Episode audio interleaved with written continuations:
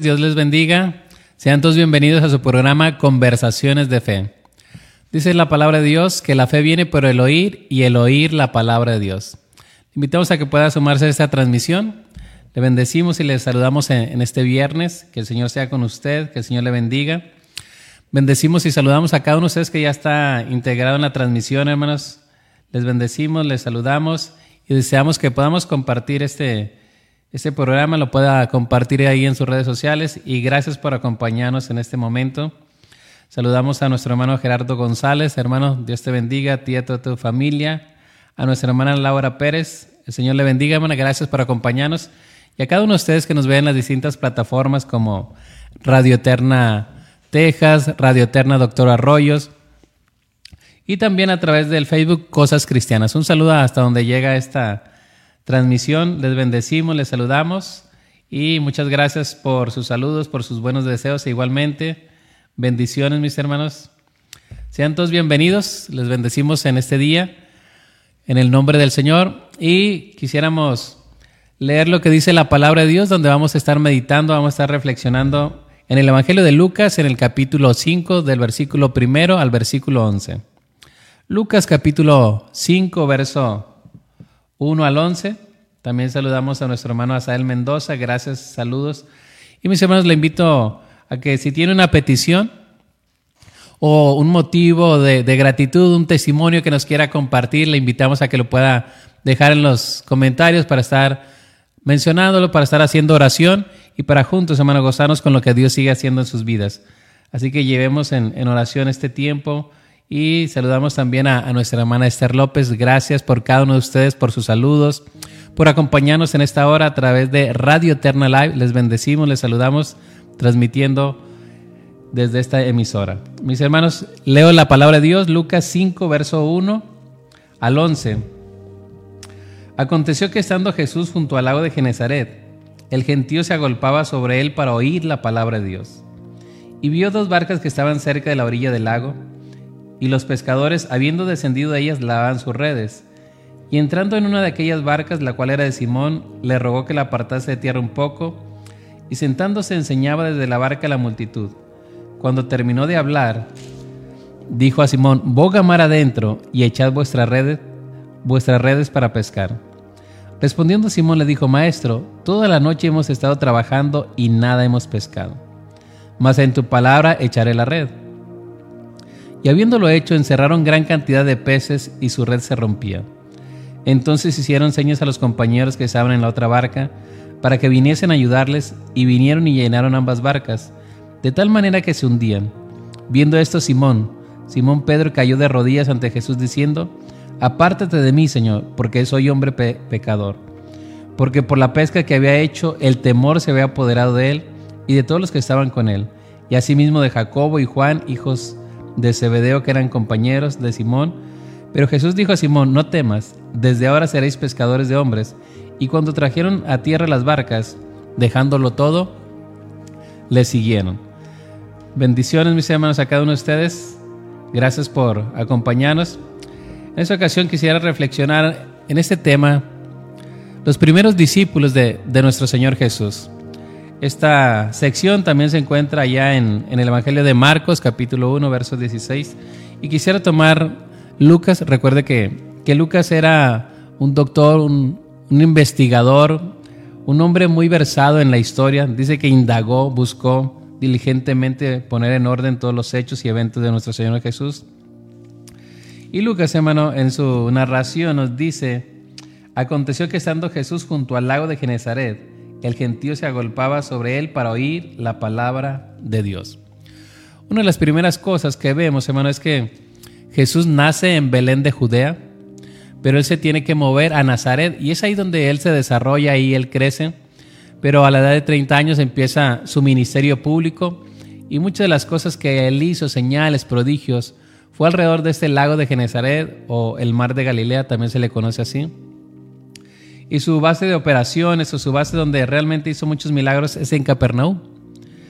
hermanos, esta región de Galilea, lo que también se conoce como Galilea de los Gentiles, era una región marginada, una región que no daban mucho por esta zona. Jerusalén estaba en el otro extremo y ahí sí estaba quizás los hombres más importantes, los líderes religiosos, pero Galilea era como abandonada, por un trasfondo de, de que era gente que según ellos eran de segunda, que se habían mezclado, que no habían permanecido fieles y habían sido contaminados con otras razas. Pero qué interesante que la escritura nos indica que Jesús fue a esta zona. Marcos, digo, perdón, Mateo nos dice, hermano, que el pueblo que estaba sentado en tinieblas vio gran luz. El pueblo que estaba en sombra de muerte, luz le resplandeció. Jesús, hermano, vino a establecer su ministerio, su base, donde hizo grandes señales y prodigios, fue en esta región de Galilea, la olvidada, la extraña, la pagana. Y es ahí donde abundó el pecado, hermano, la gracia sobreabunda. Jesús viene a dar el camino a la salvación, Jesús viene a mostrar y a traer esperanza a esa zona. Mis hermanos, cuando Natanael escucha que han encontrado el Cristo y, y, pregunta, ¿de dónde es? Allá en el capítulo de Juan, en el Evangelio de Juan, le dicen, de Nazaret. A lo cual Natanael dice, de Nazaret puede salir algo de bueno. Es decir, hermano, esa región estaba olvidada, esa región estaba en tinieblas, esa región estaba muy apartada de la piedad. Pero es ahí donde Jesús viene. Y no solamente viene a establecerse, sino que también viene a buscar a aquellos que iban a estar con él. Dice la escritura que Jesús andaba por ese lago de Genezaret o el mar de Galilea y dice que vio unas barcas que estaban ahí. Dice, y vio dos barcas que estaban cerca de la orilla del lago y los pescadores habiendo descendido de ellas lavaban sus redes. Mis hermanos, para ese momento Jesús ya había hecho algunas señales, algunos prodigios. Y dice que la gente se agolpaba, el gentío. Era mucha gente que estaba ahí buscando. Y sobre todo hay algo interesante que nos dice Lucas, que estaban escuchando la palabra de Dios. Mis hermanos, era un pueblo que tenía hambre de la palabra. Un pueblo que estuvo abandonado, un pueblo que no recibía palabra. Los rabinos o los grandes maestros no iban a esa zona. Pero Jesús, hermano, el Hijo de Dios, Dios hecho hombre vino a visitar al más vil, al más menospreciado. Y eso nos enseña, hermano, que no hay nadie que no tenga un valor delante de los ojos de Dios. Quizás usted y yo en esta noche podemos sentirnos quizás tristes, quizás desanimados, quizás sin un valor, sentir que, que no tenemos un valor, que somos un cero a la izquierda. Pero déjame decirte que a los ojos de Dios, su palabra te dice que eres cosa de gran estima. A sus ojos fuiste de gran estima, fuiste honorable y yo te amé. Mis hermanos, Jesús nos ve de una manera diferente. Muchas veces las situaciones, las condiciones, incluso como en este caso el ambiente donde han crecido todos estos discípulos, quizás puede ser adverso, puede ser algo marginal, pero de ahí Dios puede y está buscando hombres y mujeres que le puedan servir en su obra. Entonces está la multitud, está el gentío escuchando la palabra de Dios, y por otro lado, Jesús ve dos barcas. Una era de Simón y Andrés, que eran hermanos, y la otra de Juan y Jacobo, que también eran hermanos, y eran pescadores. Y dice la escritura que estaban lavando sus redes, es decir, ya habían trabajado toda la noche, y cuando lavan las redes, es decir, no habían pescado nada, o quizás querían quitar la arena, algunas basuras que se quedan ahí en la red, querían limpiarlas, lavarlas para volverlas a, a guardar.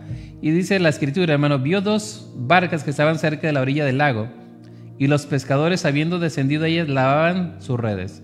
Y entrando en una de aquellas barcas, la cual era de Simón, le rogó que la apartase de tierra un poco, y sentándose enseñaba desde la barca a la multitud.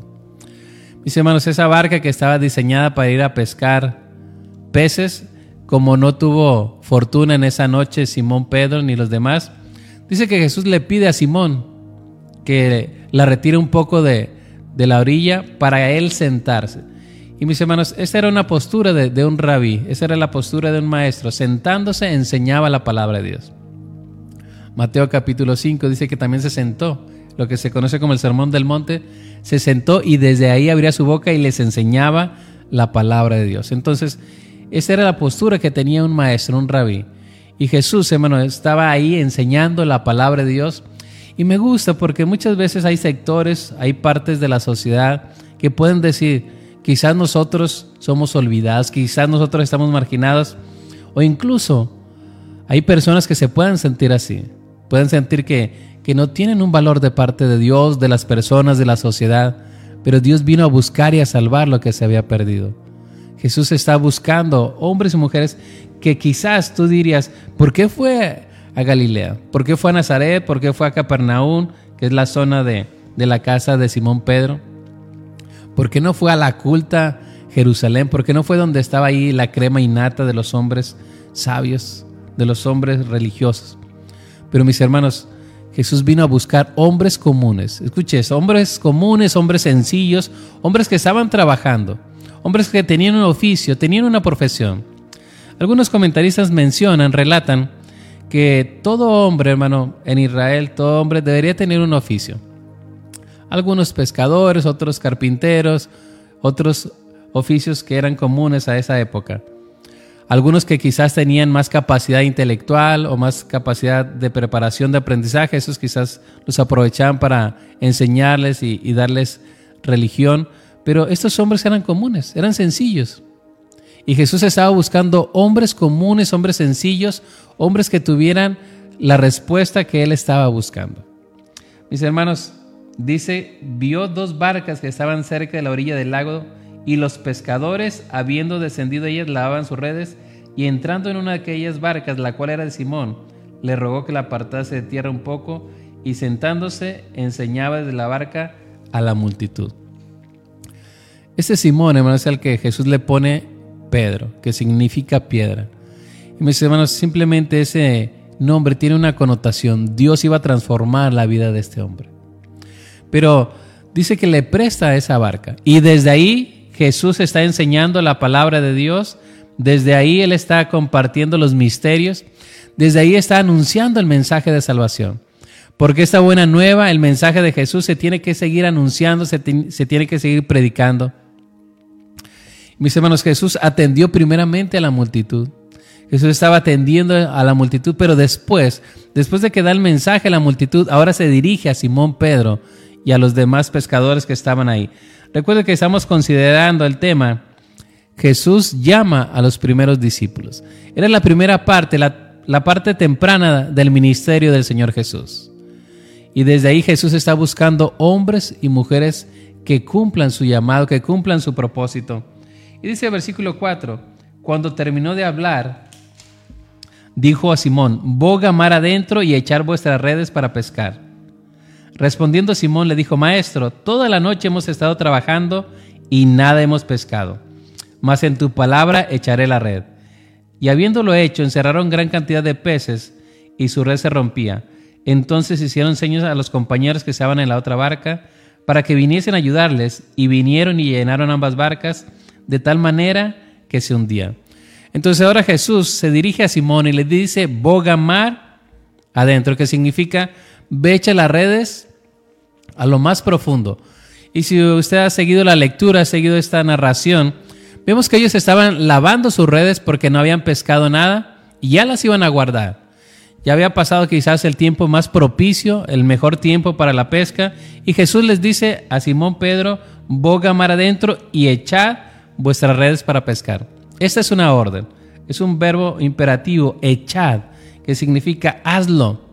Y mis hermanos, una de las cosas que vemos de este hombre llamado Pedro es que él le responde, o respondiendo Simón Pedro le dijo, Maestro, toda la noche hemos estado trabajando y nada hemos pescado, mas en tu palabra echaré la red. Ahora Jesús, hermano, está buscando un hombre que sea dócil, un hombre que sea dispuesto para servirle, y no solamente uno, sino varios en este primer llamado a sus discípulos. Pero le dice a Simón, echar vuestra red. Mis hermanos, la respuesta de Simón tiene una cierta lógica. Maestro, toda la noche hemos estado trabajando y nada hemos pescado. Hay dos partes que podemos ver aquí en esta, en esta respuesta de Simón Pedro. Primero, una cierta lógica porque Pedro era pescador. Ya había estado trabajando, hermanos, toda la noche. Incluso la, el verbo que aparece aquí quiere decir que estuvo trabajando arduamente, es decir, un trabajo arduo. Estaba cansado, en otras palabras. Le dice, Señor, toda la noche hemos estado trabajando. Toda la noche hemos estado trabajando arduo. No es que fuimos ahí a pasear, no es que estuvimos pescando de manera deportiva, sino que estuvimos trabajando, estuvimos intentándolo, estuvimos trabajando arduamente hasta estar cansados, hasta estar agotados, hasta estar agobiados por no haber pescado nada. Pero el que Pedro dijera eso implica dos cosas. Una, una cierta frustración. Imagínense, nada había pescado. Un, un hombre que era pescador de oficio, un hombre que tenía esa profesión, que había estado pescando toda la noche y que le dicen, echa las redes. Mis hermanos, este hombre no había pescado nada. Y muchas veces cuando usted y yo estamos sirviendo o estamos haciendo un oficio y no hay fruto, no hay, no hay bendición, no hay el resultado que nosotros queremos, nos podemos desanimar, nos podemos frustrar. Imagínense qué frustrante para Pedro decir, Señor, nada hemos pescado. Imagínense eso. Nada hemos pescado. ¿Qué clase de pescador es él? ¿Qué clase de pescador que te pasas toda la noche y nada? Ni siquiera un pequeño pez. Nada hemos pescado. Era una confesión de derrota, era una confesión de frustración. Era una confesión de parte de Simón, pero Señor, no hemos pescado nada. Y ya ha pasado el momento más propicio, ya ha pasado el momento más importante para la pesca. Pero una de las cosas, hermano, es que Pedro no se queda ahí, sino que hay un pero. Dice, mas en tu palabra echaré la red, porque tú lo dices. Yo sé que ya estuve trabajando arduamente, yo sé que ya lo intenté, yo sé que en ese momento ya no hay peces, la noche es el mejor lugar, ahora ya no hay peces, es más, estamos cansados, estamos desvelados de toda la noche, pero mis hermanos, la obediencia tiene que ver no con nuestros sentimientos, sino con hacer la voluntad de Dios. Nuestra obediencia no depende o no debiera depender de mis emociones, sino de quien nos estaba mandando. Recuerde que Jesús le había dicho, echad vuestras redes. Era un mandamiento. Y Pedro en su lógica dice, no hay. Mas como tú lo dices, maestro, mas como tú me lo estás pidiendo, yo lo voy a hacer en tu nombre. Lo voy a hacer en tu palabra. Lo voy a hacer porque tú lo dices. Y mis hermanos, usted y yo no debemos guiarnos por nuestras emociones en el aspecto de los mandamientos. Los mandamientos son algo que se tiene que cumplir, algo que debemos obedecer, algo que usted y yo debemos responder a Dios de manera afirmativa. No quiere decir que no haya emociones en las cosas que enfrentamos. Sí, pero que nuestras emociones no gobiernen nuestra voluntad, nuestra vida. Porque imagínense, nos levantamos hoy sin ganas, hoy no tengo ánimo, hoy no tengo quizás el aliento, la fuerza para hacer las cosas. Pero hay ocasiones, hermano, que aun cuando no sintamos ese aliento, esa fuerza, aun cuando no tengamos ese deseo, debemos hacerlo. Y mis hermanos, la obediencia trae bendición. La obediencia es el camino para la bendición. Aun cuando no le nazca, aun cuando le sea difícil, usted y yo debemos obedecer a Dios. Es mejor la obediencia que el sacrificio. Así que me gustan las palabras que utiliza Pedro. Señor, hemos estado trabajando toda la noche, toda la noche, mas en tu palabra echaré la red. No había nada. Pero cuando le hacemos caso a Dios, cuando obedecemos a Dios, hermano, hay cosas, hay resultados que de otra manera no se pudieran llevar a cabo. Dice el versículo 6, y habiéndolo hecho, es decir, hermano, no solamente lo dijo, porque muchas veces sabemos lo que debemos hacer, sabemos la voluntad de Dios, pero no lo hacemos. Pedro dijo, más en tu palabra lo haré, más en tu palabra echaré la red. Y lo hicieron, es lo que dice el versículo 6, y habiéndolo hecho, es decir, lo dijeron y lo hicieron, encerraron gran cantidad de peces y su red se rompía. Mis hermanos, donde no había peces, ahí Dios levantó una gran cantidad de peces. Y eso tiene que ver, hermano, con la obediencia. Eso tiene que ver con hacer las cosas a la manera de Dios. Mis hermanos, humanamente Pedro dijo, no hay nada y no hay peces. Pero cuando usted y yo le creemos a Dios, cuando usted y yo obedecemos a Dios, hermano, ahí está la bendición. Y quizás usted lo ha intentado. Quizás ha estado trabajando usted duro, quizás ha estado esforzándose y no ha pasado nada. O quizás ha pasado quizás tiempo en un hospital. Quizás ha estado en un proceso de enfermedad. Quizás hay alguien que está enfermo y usted dice, Señor, yo he orado. He orado por él todas las noches, he orado para que sane y pareciera que no es nada. Pareciera que no hay una solución. O si usted está sirviendo en el ministerio y se ha esforzado, ha trabajado. Se ha esforzado, está trabajando usted y pareciera que no hay un fruto. Pareciera que no hay crecimiento, pareciera que no sucede nada en lo que usted está haciendo. Eso golpea el corazón de aquellos que sirven a Dios en desaliento, en desánimo. Señor, ¿para qué hago estas cosas si pareciera que, que no hay una respuesta? Pareciera que no hay una solución. Pero mis hermanos, Dios nos llamó a ser fieles. Dios nos llamó a obedecer su palabra. Dios le dijo al profeta, escuchen o dejen de escuchar, sabrán que hay profeta de Dios. Así que mis hermanos, quizás estás cansado, quizás estás agobiado por servir al Señor, por una situación, por una enfermedad, por las condiciones que tú estás atravesando y te has agobiado. Inténtalo una vez más, pero inténtalo en el nombre del Señor. Inténtalo en el nombre del Señor y toma esas palabras que dijo Simón Pedro y dice, Señor, yo sé que no ha habido resultado, yo sé que no ha pasado nada, mas ahora en tu palabra lo haré, en tu palabra lo intentaré, en tu palabra lo haré. Y mis hermanos, cuando lo hacemos en el nombre del Señor, en la palabra de Dios, algo va a pasar, algo va a suceder. Dice la escritura, entonces hicieron señas a los compañeros que estaban en la otra barca para que viniesen a ayudarles y vinieron y llenaron ambas barcas de tal manera que se hundían. Mis hermanos, donde no había peces, ahí Dios levantó. Porque no olvidemos, hermano, que el que está dando esta orden es Jesús. Jesús es el Hijo de Dios. Jesús es, hermano, es el creador de todas las cosas visibles e invisibles. Sean tronos, sean dominios, sean principados, todo fue creado por Él. Mis hermanos, este es un milagro sobre la naturaleza. Jesús haciendo que gran cantidad de peces, hermano, no sé si estaban muy dispersas, pero a la palabra de Jesús, los peces se juntaron a esa red. Porque hermano, la palabra de Jesús es poder. La palabra de Jesús es autoridad. Dijo, dice la palabra que dijo el Señor, sea la luz y fue la luz. La palabra de Dios, hermano, el Logos, Jesús, tiene el poder. El cielo fue creado, hermano, por el poder de la palabra del Señor. Este mundo es sustentado por el poder del Señor Jesús. Todo fue creado por medio de la palabra de Jesús, hermano. Así que cuando usted y yo nos apoyamos en la palabra de Dios, no nos apoyamos en la emoción, no nos apoyamos incluso en el predicador, nos apoyamos en lo que dice su palabra.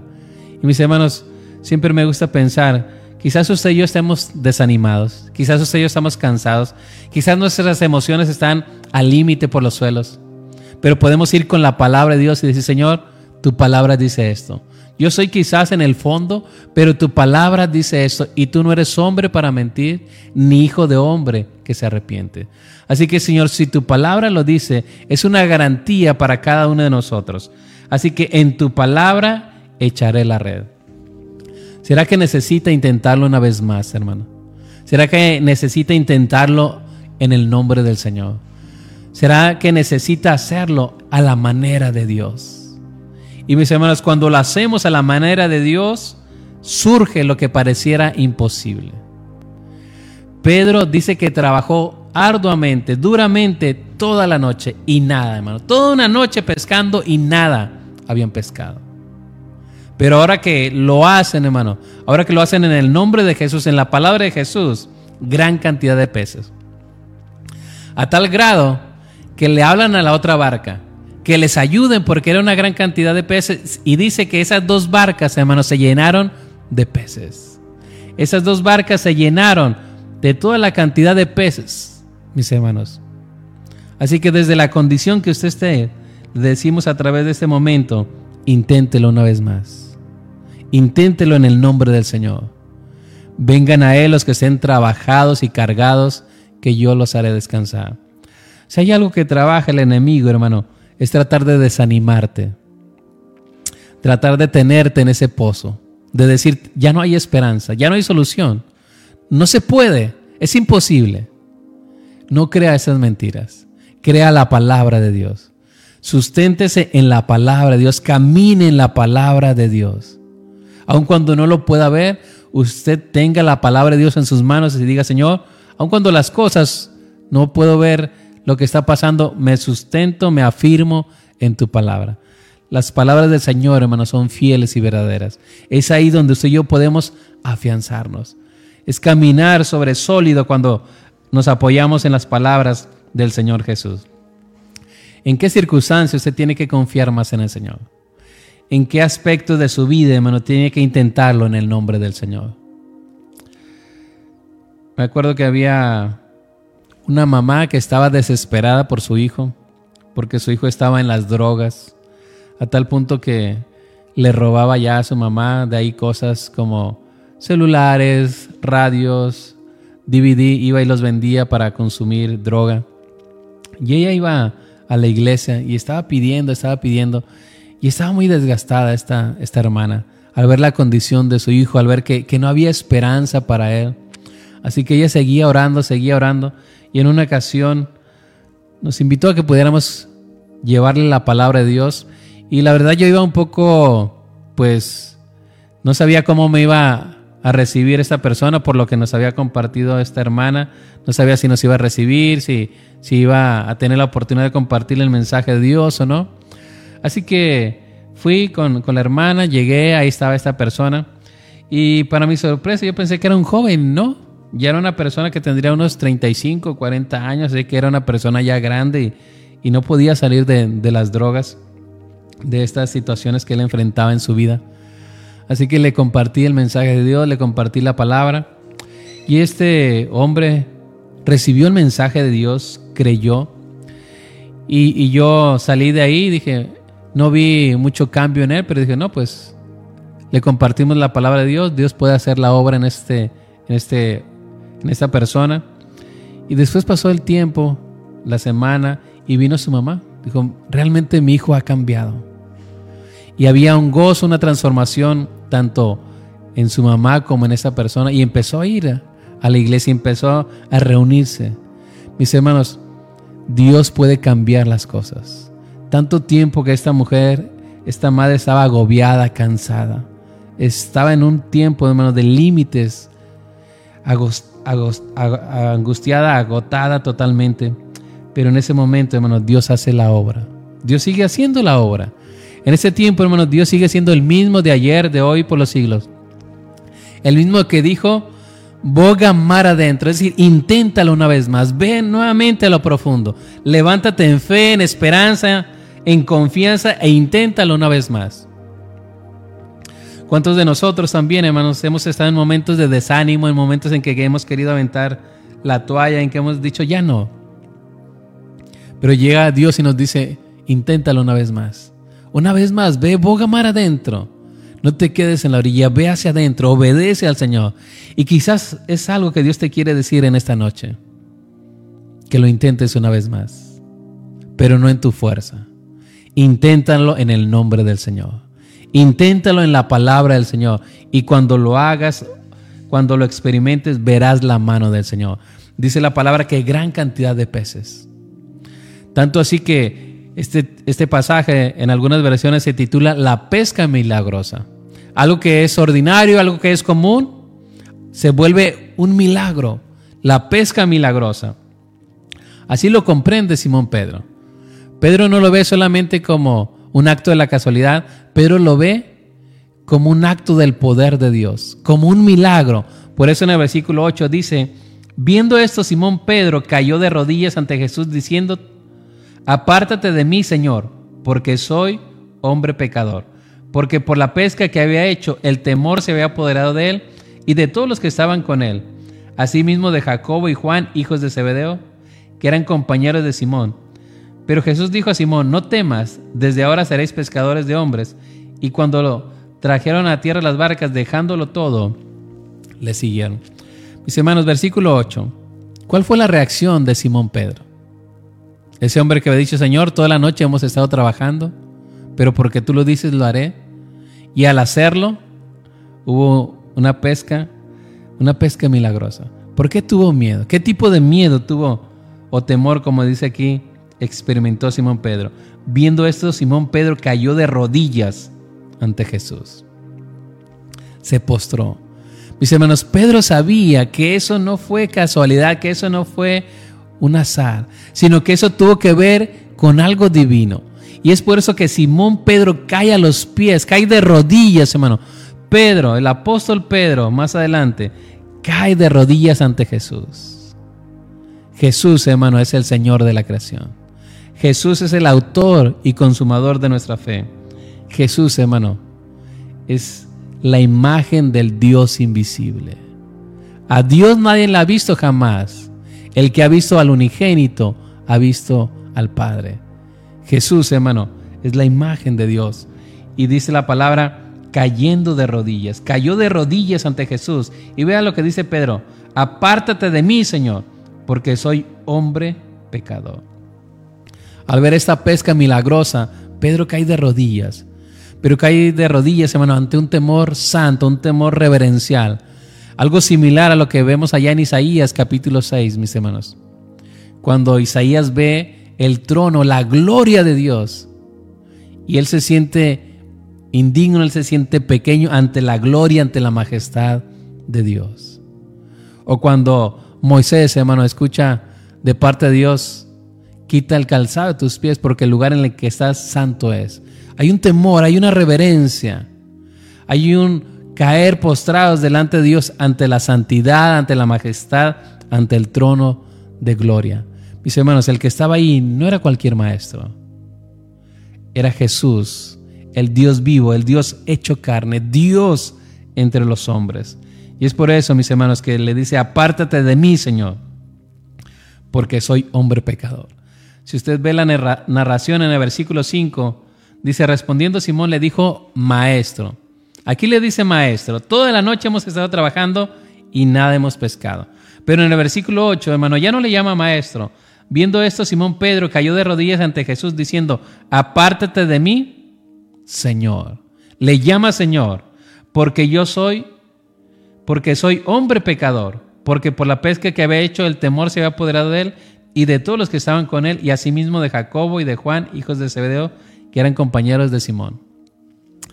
Mis hermanos, cayó ante la majestad de Dios. Ese hombre que decía, Señor, lo ha intentado.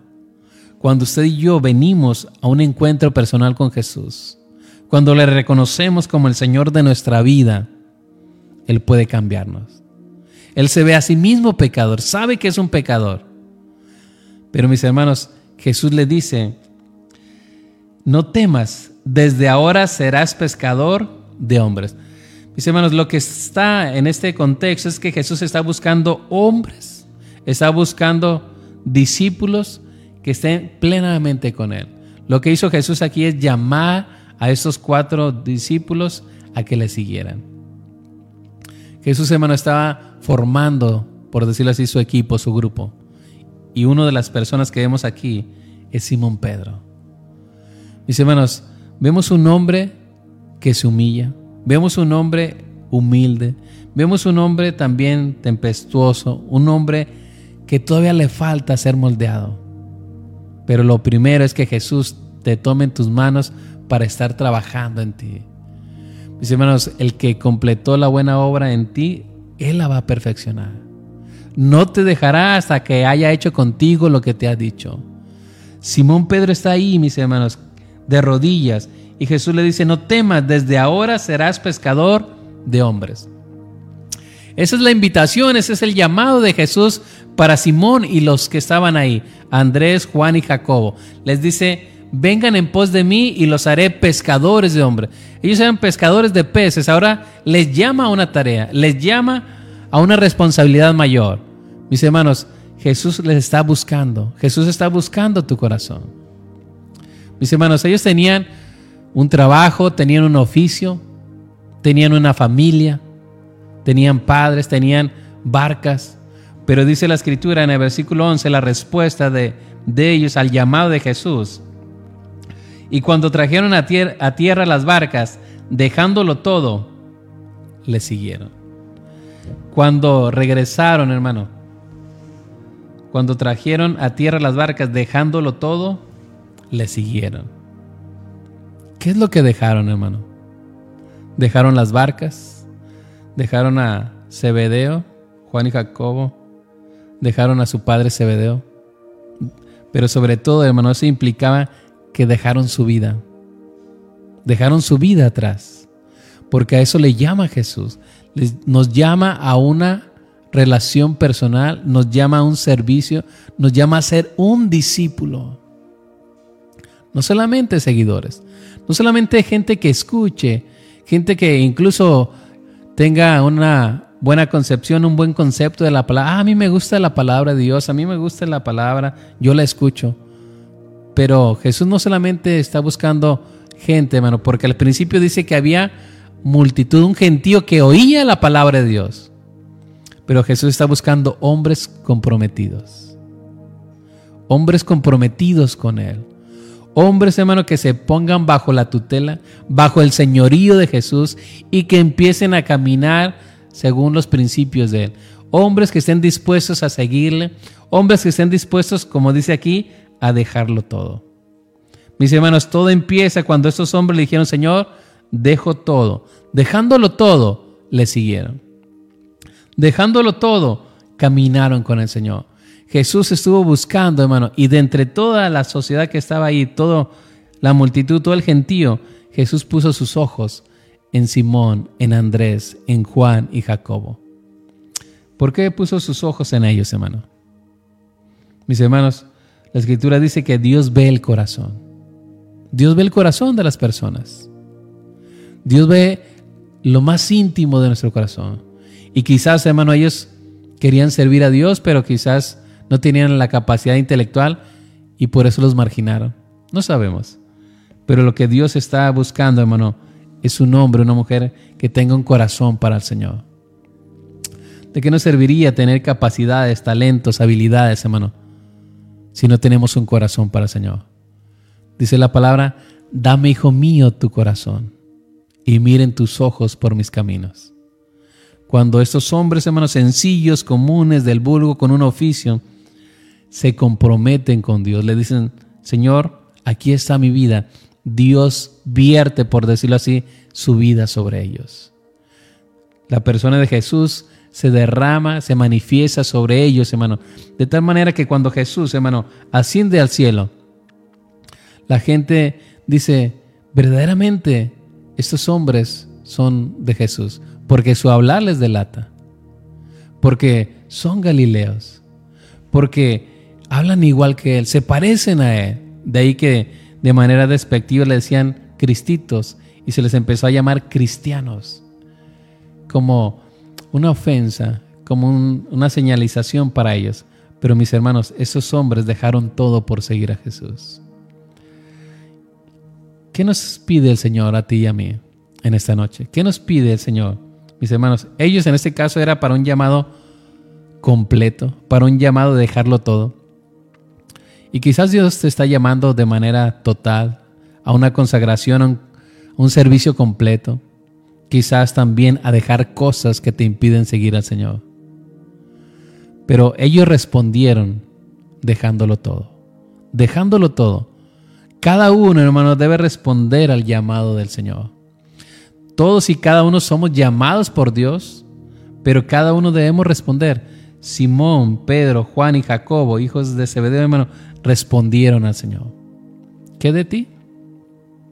¿Qué respuesta le vas a dar al Señor? Mis hermanos, quizás podemos estar pensando en algunas inconvenientes, pero ¿cómo voy a dejar todo? ¿Qué significa dejar todo? Pero es que tengo esto, aquellos planes. Mis hermanos, aquel que no deja todo por el Señor se pierde. Voy a estar leyendo lo que dice la escritura en el Evangelio de Lucas, hermanos. Evangelio de Lucas, capítulo 9, verso 23. Evangelio de Lucas, capítulo 9, verso 23. Y decía a todos, si alguno quiere venir en pos de mí, niéguese a sí mismo, tome su cruz cada día y sígame. Porque todo el que quiera salvar su vida la perderá, y todo el que pierda su vida por causa de mí, éste la salvará. Pues, ¿qué aprovecha al hombre si gana todo el mundo y se destruye o se pierde a sí mismo?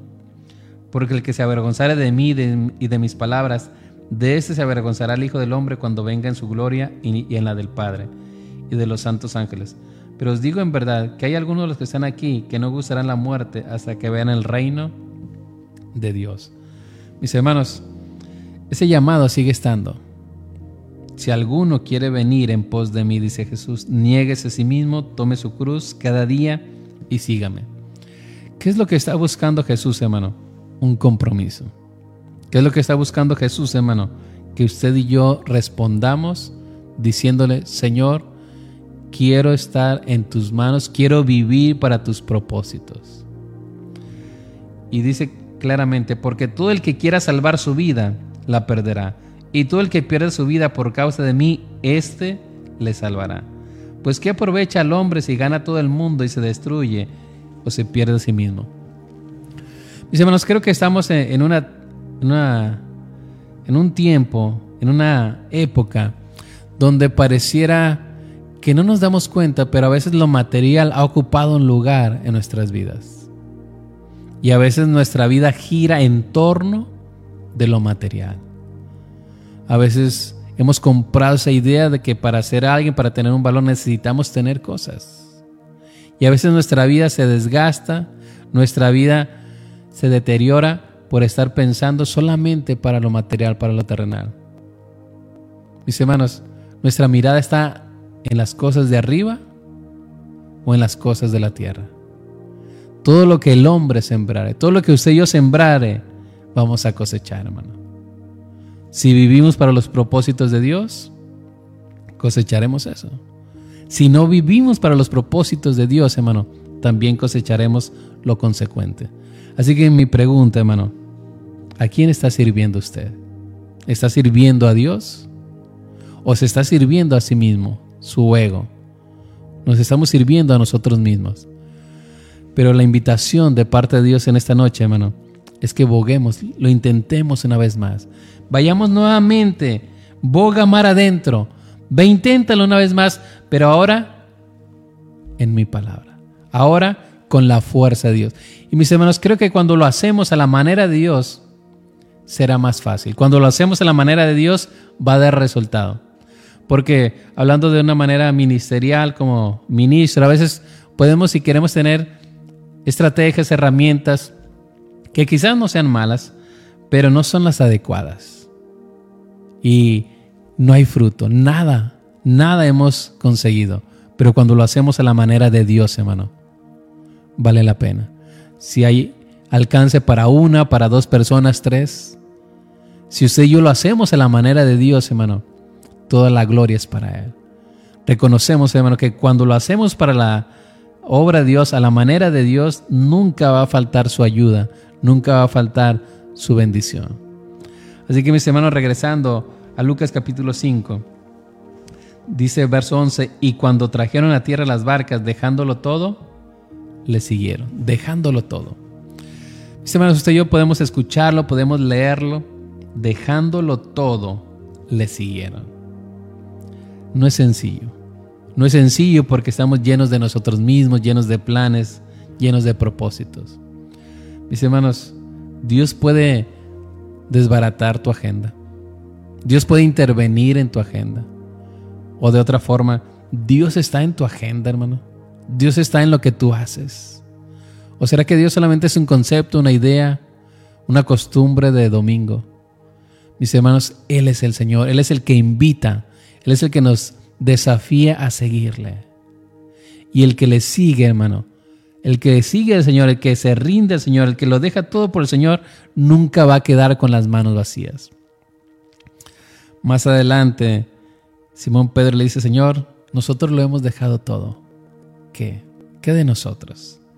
Y Jesús le dice, no hay alguien que haya dejado casa, hermano, padre, que no reciba cien veces más en esa tierra y en el siglo venidero la vida eterna. Mis hermanos, no estamos hablando de que cuando tú sigues a Jesús vas a estar experimentando, pruebas, pobreza. No esa es la idea de Dios. Jesús dice que Él vino a dar vida y vida en abundancia.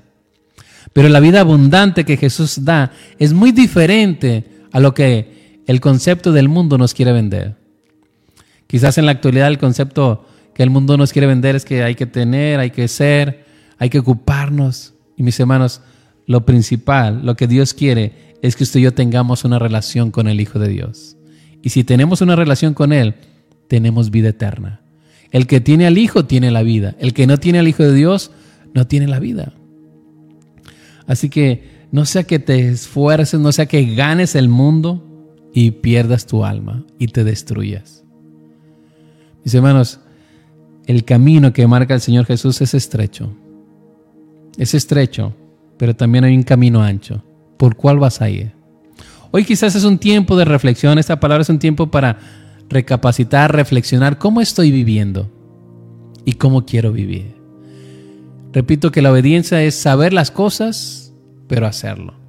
Y el obedecer a Dios trae la bendición.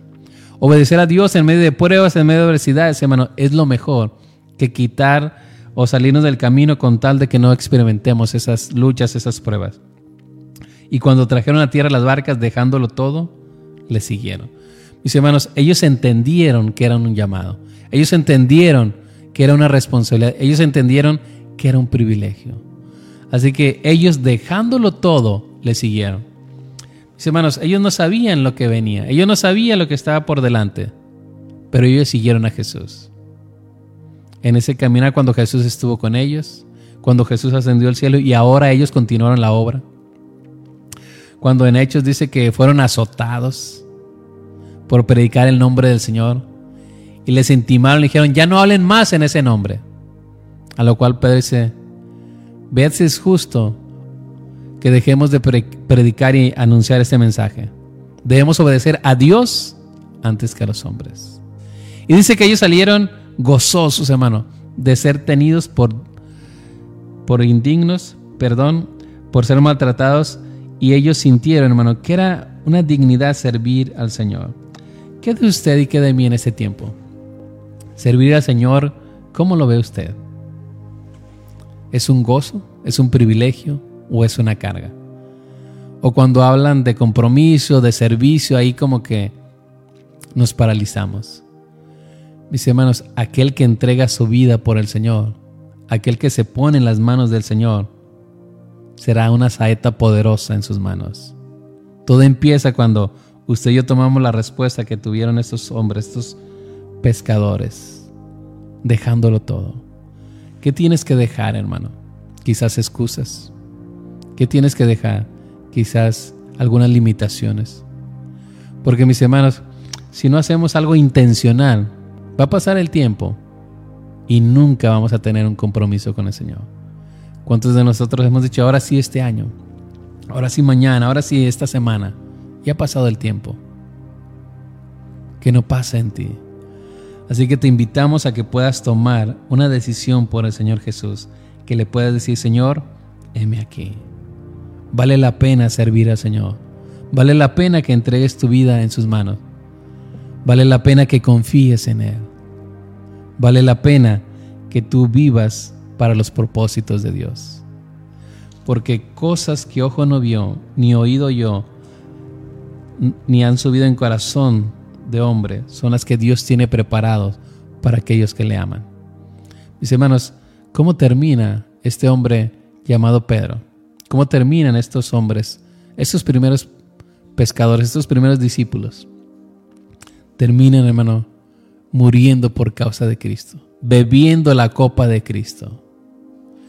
Pero mis hermanos, dice la escritura que un día los veremos. Dice la escritura que ellos, hermano, si nos pudieran decir, estarían nuevamente dispuestos a seguir a Jesús, dispuestos a decirle, sí Señor, voy contigo, dejándolo todo. Que eso afirme nuestra fe. Y si hay algo con lo que usted ha batallado, si hay algo que lo ha llevado al cansancio después de intentarlo, de trabajar arduo, inténtelo en el nombre del Señor. Inténtelo con la fuerza de Dios. Inténtelo con el poder que da el Señor.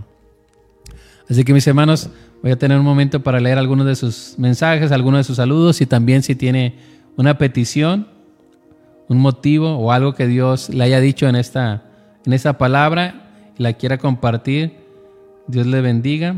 Así que mis hermanos, Saludamos nuevamente a nuestro hermano Gerardo González, a nuestra hermana Laura Pérez, a nuestro hermano Asael Mendoza, a nuestra hermana Esther López. Gracias hermano, gracias por los saludos, por la bendición. Saludamos aquí en controles a nuestro hermano Mark, a Chris y nuestro hermano Manuel, cuadro completo aquí en cabina. Les saludan, les bendicen.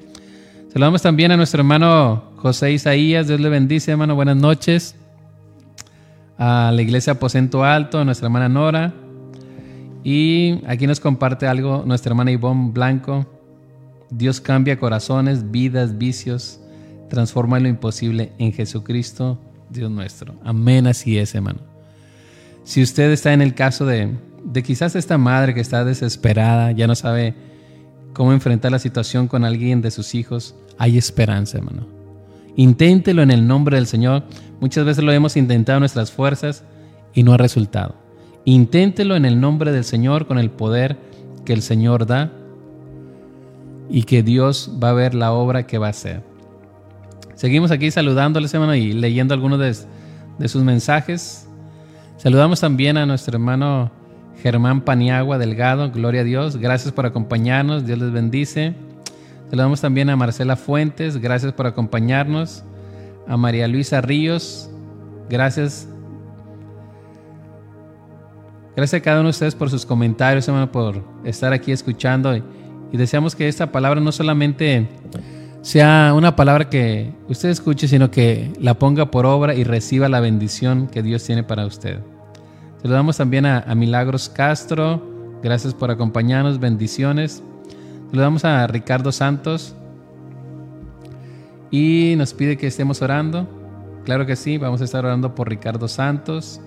Saludamos también a Carlos Alberto. Saludos desde San Cristóbal de las Casas.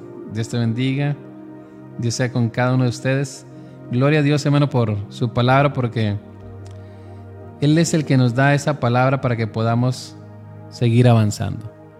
En ese momento, cuando ellos estaban cansados, cuando ellos sentían que ya iban a guardar las redes, hermanos, Dios les dice, boga mar adentro. Y eso es lo que queremos dejarte, boga mar adentro. Boga mar adentro en lo que estés viviendo. Pero boga mar adentro, inténtalo una vez más en el nombre del Señor, en la fuerza del Señor. Vamos a estar teniendo esta palabra de oración por cada uno de los que hemos leído y vamos a estar orando por tu necesidad, por tu petición y llevemos delante de Dios esta, esta súplica, este ruego delante de Dios. Así que vamos a estar orando por cada uno de ustedes. Padre, te damos gracias. Y Señor, ahora queremos apoyarnos en tu palabra. Tú has estado cada viendo cada uno de los corazones. Y mi Dios, hay personas que han pedido oración en un acto de fe, Señor. En un acto de fe ante ti, en un acto de fe ante tu palabra. Yo ruego, Dios, que toques y bendigas la vida, Señor, de Ricardo Santos. Que hagas tu obra ahí en él, Señor. Que eso que está pasando tú le acompañes, Dios, y le saques adelante. Que tu palabra, Dios, le afirme. Que tu palabra lo ponga de pie y le bendigas en todo lo que está pasando. Bendice cada familia aquí representada, Señor bendice sus vidas. Padre, si hay alguien que ha estado batallando, si hay alguien, Dios, que necesita fuerza, que necesita esperanza, yo ruego que les bendigas en esta noche. Que envíes, Dios, tu palabra, que envíes, Dios, tu consuelo y lo saques adelante. Mi Dios bendice cada familia, bendice cada ciudad, cada nación que ve esta transmisión y bendíceles Dios en lo que está necesitando. Señor, que la gracia tuya, la comunión con tu Espíritu Dios, imparta bendición. Que tu Espíritu esté tocando las vidas. Oramos Dios por aquellos que están en enfermedad, aquellos que puedan estar escuchándonos Dios en un hospital. Levántales Dios por el poder de tu palabra. Levántales Dios en el nombre de Jesús aquellos Dios que están en un tiempo de duelo, de tristeza, Señor. Rogamos que tu palabra les consuele. Rogamos que envíes Dios tu ayuda y que supra lo que esté necesitando. Señor, obra señales, prodigios, milagros en sus vidas. Y que podamos recordar, Señor, que ha sido tu mano la que nos ha ayudado. Que podamos recordar que tú interveniste en nuestro caso y que podamos, Dios, comprometernos contigo. Ayúdanos, Dios, en este tiempo difícil, en esta generación, a caminar contigo. No de oída, Señor, sino cercano. Que tu bendición, Dios, en esta noche sea sobre cada uno de los que ve esta transmisión y aquellos que la verán, Señor, posteriormente. Bendíceles, Dios, con lo mejor del cielo sobre sus vidas. Te lo rogamos en el nombre de Jesús, en el nombre de Jesús. Amén. Gracias por acompañarnos, hermano, en su programa Conversaciones de Fe. Les saludamos, les bendecimos y les esperamos con el favor de Dios el próximo viernes en punto de las 8 de la noche. Que tenga un excelente fin de semana y que la bendición de Dios esté hoy y siempre con ustedes. Dios me les bendiga. Buenas noches, mis hermanos.